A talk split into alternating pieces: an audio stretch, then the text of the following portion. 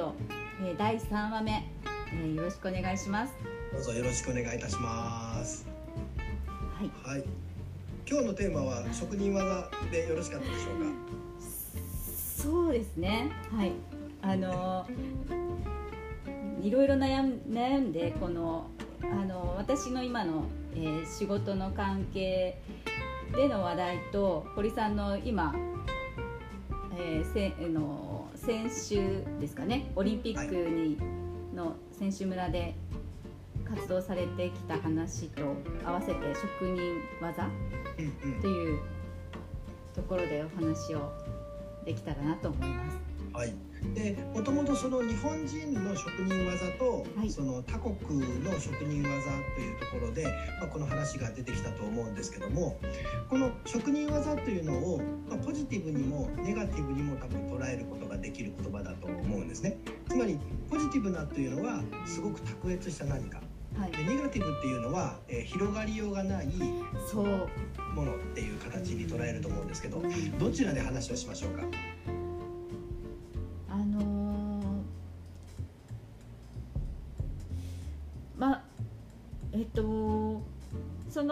ックでその活動するっていう意味ではあの前者ですよねきっと。えーと、そこもですね実は両方捉えることができてちょっとオリンピックにおける職人技ということを少し話しておくと、はい、まあ、僕自身はそのオリンピックの選手村にあるポリクリニックという、うん、まあえーと病院の中で働いてたわけですけどもその病院の中でフィジオフィジオセラピストとして、えーとまあ、理学療法の技術を使って治療をするわけですけどもこの治療というのもその決まったものが実はあるわけではなくてあの各フィジオそれぞれに、えーと任せられているわけです。なので高い人もいれば低い人もおそらくいたでしょうしその選手たちの満足度を達成する技術っていう向かっていく満足度は一緒なんだけども実はそこに使われてた技術っていうのは多種多様にあってそこに職人技のものもあれば誰でもできる技もあったっていう割とですね技がです拡散してるんですああいう現場では。そうですね。あのそれってでもあのああいう現場臨床現場って結局そういうところはありませんか、はいあのそう現場だと思います。はい。だから私もその仕事をリハビリテーションエンジニアもしくはそのリハビリ工学技師という仕事をしてるんですけどいやこれって別に専門性ってどこなんだろうってすごい思ったりそのするわけですよ。誰でもできるんじゃないかって。でだからそのでもまあオリンピックでっていう話をちょっと聞いてみたいですし私が言うその今職場でのあの適合技術っていうのを各海外と比較した時に日本の適合技術ってとても特徴的海外に、えー、優れてる面っていうのは職人技的なところが秀でてるし今後アピールするところかなって思っていましてでも、うん、っていうとこですね。でもそれって発展したりえっ、ー、とインセンティブ？インセンティブでしたっけ？あのその、うん、価値を見出す、はい、それをお金にしたりとかっていうあそうですね。インセンティブ。はい。ところってすごく難しいっていう、うんうんうん、難しいですね、はい、面とだから両方ありますね。うん、実際にそのオリンピックとかで求められていたのが、まあ、僕らがその選出をされる一つの条件としてその理学療法士の資格を持っているっていうだけでは全然こうダメで、えー、と結構面白いのがですね、えー、と大学院を出ているとかっていう条件だとかあそうですかあとはその過去に国際のレベルでのその仕事をしたことがあるとかっていうもう実績から選出されるんですよ。だから技術というところで何ができますかっていうところではなくてあなたは何をやってきましたかというところを、えー、と選出基準にされていました。それはなんですかね？あのえそれはあのオリンピックでやっぱり誰でもそういう選手村でできるっていうわけじゃないよっていう選別するためにそういうフィルターをかけてるってことですか、ね、はその選別とあとはオリンピック憲章の中にそのオリンピックに関わる人っていうのは単にその技術者としてではなくて、うん、学術としても優秀なものっていうものがあるんですよ。はあ、えー、だからその臨床も、えー、と研究もできるような人たちっていうのを主に選出しなさいっていうそのルールが実はあってそれから引き出されているのが一つは大学院。の、えー、と終了という条件になります。はあ、でもなんかそういうのって一般的には伝わってないしそこまでなんていうか専門性を考えてやってる大会っていうふうに、うん、伝わってないですよね。なんか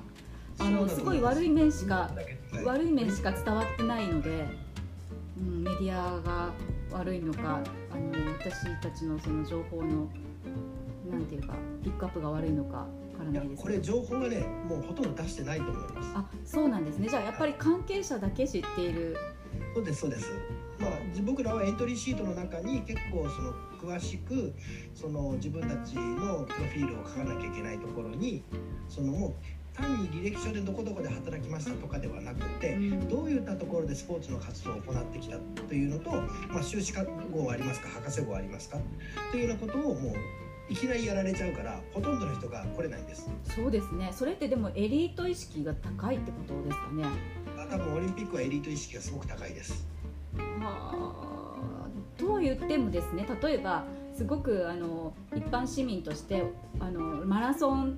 ね先日あったじゃないですか、はい、あのあの過酷な気温の中もう最初から分かってるのに開始時間をもう前日なんか直前に1時間早めたりとかそれ専門家がやることかって思ったりするんですよね。なんで？も本当にあの実際に現場にいて思うことは、はい、もうあのただのてんやわんやです。だからトップのトップダウンつまりどこが何を決めてたのかっていうのは、少しわからないことはあるんですけど一つ言えることは、はい、日本国の、えーと、人たちに権限はないです。えー、やっぱりその IOC が決めます。だから我々の現場にも IOC の人がいて IOC がこれやれあれやれっていうことを言ってきます。だからあの時間を変えろとかって多分言ったのも IOC です。あんな直前に。そうです。そうですだから日本のあのやり方ではあんな直前に変えるはずがないんですよ。ですよね。だから全部 IOC です。で結局今国際会議いろいろな国際会議とか何でもそうなんですけどあの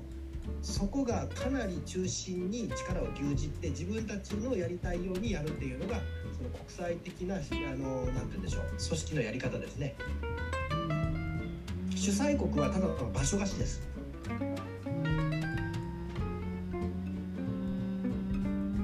っていうのがもう本当に現場にいてそれはよく分かりました。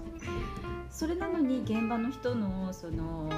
えー、選定に対してはそういうハードルを上げてちゃんとなんていうか選出するっていうことはするんですね。だからだからもう日本の人た、うん、日本の理学療法士協会が、うん。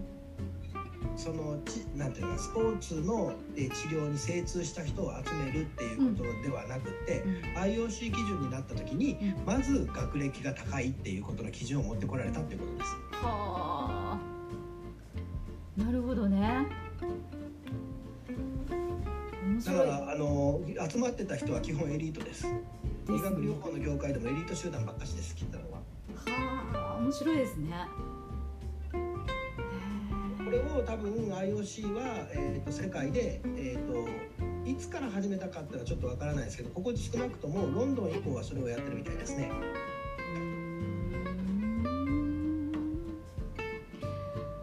そうなんですねだから職人技という技の部分よりも、うん、その人の実績、うん、いわゆるエビデンスを重視した、えー、ものであるということですね。そうですよね。合理性ですよね。そうですね。もうまさにそうだと思います。それってやっぱり世界基準ですね。だからやっぱ日本人のそういう感覚とちょっと違うのかな。どうなんですか、そうだと思います。日本人ってあんまりエリート意識が実はあんまりない国民なので、うん、あのヨーロッパとかアメリカ社会はやっぱりエリート意識が高いんですよ。はあ。なるほど、ね、すごくそれを感じましたよ。えー、面白いですね。でもじゃあ現場の声はなかなか聞かれないってことですか？聞いてもらってない、どうなんでしょう？その実際に行ってるセラピスト理学療法士というのはもちろんエリートかつあの普通に、えーと、レベルが高い人なんですよ。うん実践はやってる、はい、実践もねできる人たちが来てたので、はいはい、だから結果としては良かったんでしょうけれども確かにそれを中心に集めてて技術者が集まらなかったらどうするんだろうと思いましたけど。だから相当腕腕に自信がある人じゃないとエントリーしてないんですよもともと。単に自分いや行ってみたいからっていう人をとにかく一旦全部排絶するんです。はあなるほど。ででもそれってやっぱ一定レベルのは確保できますねそれってね。そうですそうです、ただそれはあくまでも一般のボランティアではなくて、うんうん、その医療職ということです、だから医療職に関しては、うん、えー、っと宿泊と交通費が全額出たんですよ、はい。はい。はい。あの一般のボランティアは出ないんです、はい。はい、特別枠に最終的になりましただからその意味では IOC もそういった専門職にリスペクトがあったってことですよね。だからこそ僕らもあのあのすごい面白かったのは基本コミュニケーションスキルが高いんですねやっぱりエリート集団で。そうですよねその中で選手たちともコミュニケーションスキルが高い人たちがいたので、うん、面白かったっていうのはまずそれは一つあったと思います。そう結果を残してきた方たちばっかりですもんね。何かアクションしてですね。職人系が来れなかったっていうのは本当に実はすごい面白い面白いって言ったらあれだけど IOC がそういった基準を作ったら今後我々の業界の中でも何かやるときにこれが一つの基準になっちゃうと思うんですね。なりそうな気はしますかします。それはつまり、うん、あの理学療法っていうのは映画でフィジカルセラピストになるわけですけど日本語は、はいはい、でも我々はフィジカルセラピストじゃなくてフィジオセラピストっていう国際基準の呼び方に変わったんですよ。その瞬間だけ、だからあのフィジオと呼ばれる人たちはエリートであるっていうことになっちゃったわけです。でフィジカルセラピーっていうのは普通にやってくださいと。だけどもそのオリンピックは世界基準におけるフィジオセラピストってそもそも名前が違うっていう。でそれを今後いろいろなところで何か選別するときにオリンピック基準で選びますとかっていうことはありえそうですね。はあ、それは面白いですねとても。海外の力がやっぱり相当影響するところだと思います。ですね。やっぱりああすごく面白い。へえあそれってそのこういうイベントとか何か特殊な場合に限らず日常的にもそれは影響があることだと思いますか？日常レベルやっぱ特殊なレベルだと思います。結局エリート意識って特殊な意識なので、うん、そういった特殊な場合の時のみに、えー、と発生していくつまり日常の中でそれをやられるとむしろ排他的にやられるわけですよね。じゃなくて特別な時に特別な人を呼ぶっていうこと自体は許されるっていうことでそうやってあの特別な集団が作られていくっていう瞬間だったかなと思います。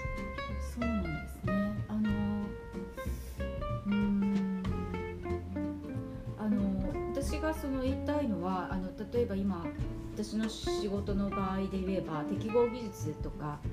っていう面で、えー、もうそういう大学でそういうことを学んだり、えー、大きなリハセンターとかそういうところの所属で、えー、適応技術をしてい。る人っていうのはエキスパートかなと思うんですね。であの事業者さんで車椅子業者さんとかそういうところで、えー、実践うん、車椅子を処方されたものを作ったりっていう方たちっていうのももちろんエキスパートなんですけれども、やっぱり立ち位置が違うんですよね。でその私が危惧するのはまあどっちもどっちもその職人技っていうところなんですけどあのえっと何ですかね。私の立ち位置は病院に雇われていて、えー、サービス職サービス職っていうかその私はライセンスを持っていないので職場がそうやって役職を与えられてやってるけれどもいざそこから抜け出すと役職はないし、っていうところでそのエリート層とはまたさ外れてしまうんですけどでもそこの層は必要だとは思っていて、でもこの経済状況だったり社会保障の制度があんまり今後明るくないなっていうところで、えー、そこがなくなってしまうなくなる可能性もないこともないかもっていう、えー、ところがあって、えー、なので何ていうかそういうグループ層って言ったら何ていうかおかしいんですかね今堀さんが言われていたところと似たようなところなのかなって思ったりしてそれがこう日常的なその私が思うところの仕事にの影響してきたらいいなっていうふうに思ったりするんです。それがそのアフターコロナだったりこのネット社会でまたそのニーズが変わってきてっていうところになればいいだろうなっていうその自分のまあなんていうか保身かもしれないですけれども、うん、うん、っていうのを考えたりしてるんですね。うんうんうん、いや面白いですね。確かにその今回僕もそういった場面に初めて出くわして自分がその当事者になって初めて気づいたことではあるんですよね。うん、あそうですか？大学の先生をされてたらでももうそういう立場じゃないですか？割と僕そういうのがすごい鈍感なんですよ。とかだからあんまり自分でそういった時計意識だとか、はい、なんか特別意識ってほぼほぼ持たないタイプで、そのもともとまあその臨床哲学っていう哲学をやってきてどちらかというとその地べたに這い這いつくばってやる哲学っていう感じなので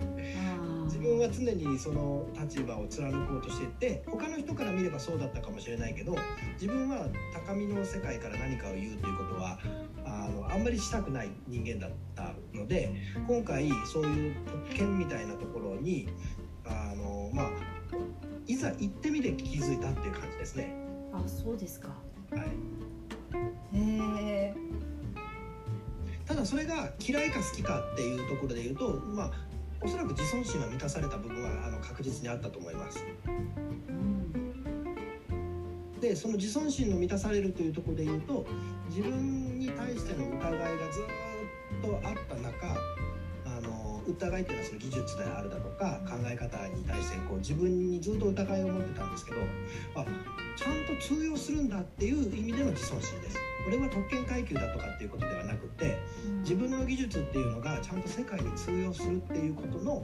ある意味でもアスリートな感じですよね。練習してきたことが間違ってなかった感での自尊心の皆さん素晴らしいそれは素晴らしいですねそれが今回の一番の発見だったかなと思ってます。わー 素晴らしいですね。じゃあ、えーと、と1回目はあの次回につなぐとしてこれぐらいで。はい、はい、ありがとうございました、はい、ありがとうございました、はい